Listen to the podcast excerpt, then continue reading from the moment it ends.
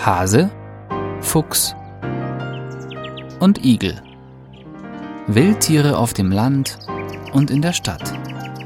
Ein Podcast von Wildtierschutz Deutschland. Rabenvögel. Beutekonkurrenz für Kleintierjäger. Von Monika Piasecki, Tierheim Düsseldorf. Illegal in Fallen gefangen, mit der Hand, den Schuhen oder dem Rundholz getötet von unten mit Schrot in das Nest mit der brütenden Krähe samt Eiern oder Jungvögeln geschossen, mit vergifteten Eiern getötet oder früh morgens von ihren Schlafplätzen aus den Bäumen geschossen. Die Art der Bejagung von Krähen durch konservative Jäger war schon lange sehr vielfältig und abstoßend. Die Rabenvögel wurden schon immer von den Jägern verteufelt und aus Beuteneid falsch dargestellt da sie krächzen und schwarz sind, während der Brutzeit auch mal einen Junghasen oder ein Gelege nicht verschmähen, was im Kreislauf der Natur völlig normal ist, war es leicht, die Bevölkerung zu beeinflussen und diese wunderbaren intelligenten Geschöpfe als das Böse darzustellen. So ist es nicht verwunderlich, dass Rabenvögel heute wieder bejagt werden, und das sogar intensiver als vor ihrer Unterschutzstellung in 1987.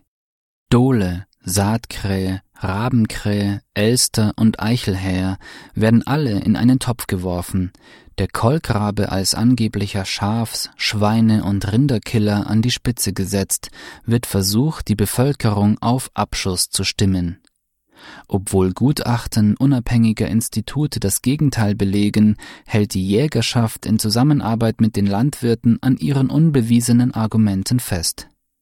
Bauern werden angeblich in ihrer Existenz bedroht, unsere Singvögel sterben aus und auch das Niederwild ist vom Aussterben bedroht. Und an allem ist der Rabenvogel schuld?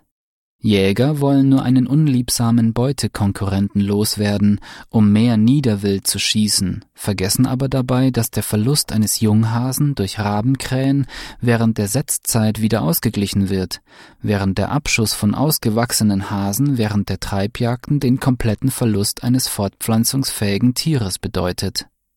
Jäger verbünden sich mit den Bauern, die ihre dünne Kunststofffolie als Bezug für ihre Viehfutterberge mitten in der Natur in Gefahr sehen.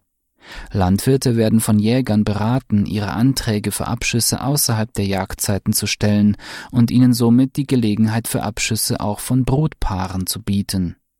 Dabei sollten sich die Bauern glücklich schätzen, denn die Krähen holen sämtliche bei ihnen unerwünschten Krabbeltiere aus der Erde zum Beispiel Engerlinge, Wern, Maulwurfsgrillen und viele Mäuse. Somit ist der Nutzen insgesamt wesentlich größer als der Schaden, den sie mitunter anrichten. Mit der nach amerikanischem Vorbild eingeführten Lockjagd mittels Tarnzelt, Fleckentarnanzug mit Handschuhen und Flinte sowie heftiger Kriegsbemalung wird wieder intensive Jagd auf diese Vögel gemacht.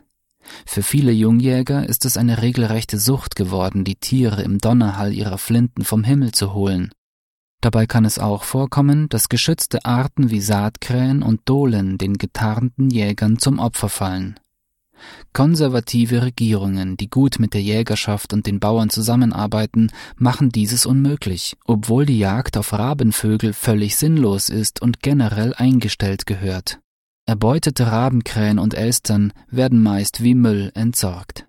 Kein vernünftiger Grund rechtfertigt die Jagd auf diese Vögel, schon gar nicht die Lust einiger wilder Männer auf Kriegsspiele. Wildtierschutz Deutschland Wir geben Tieren eine Stimme.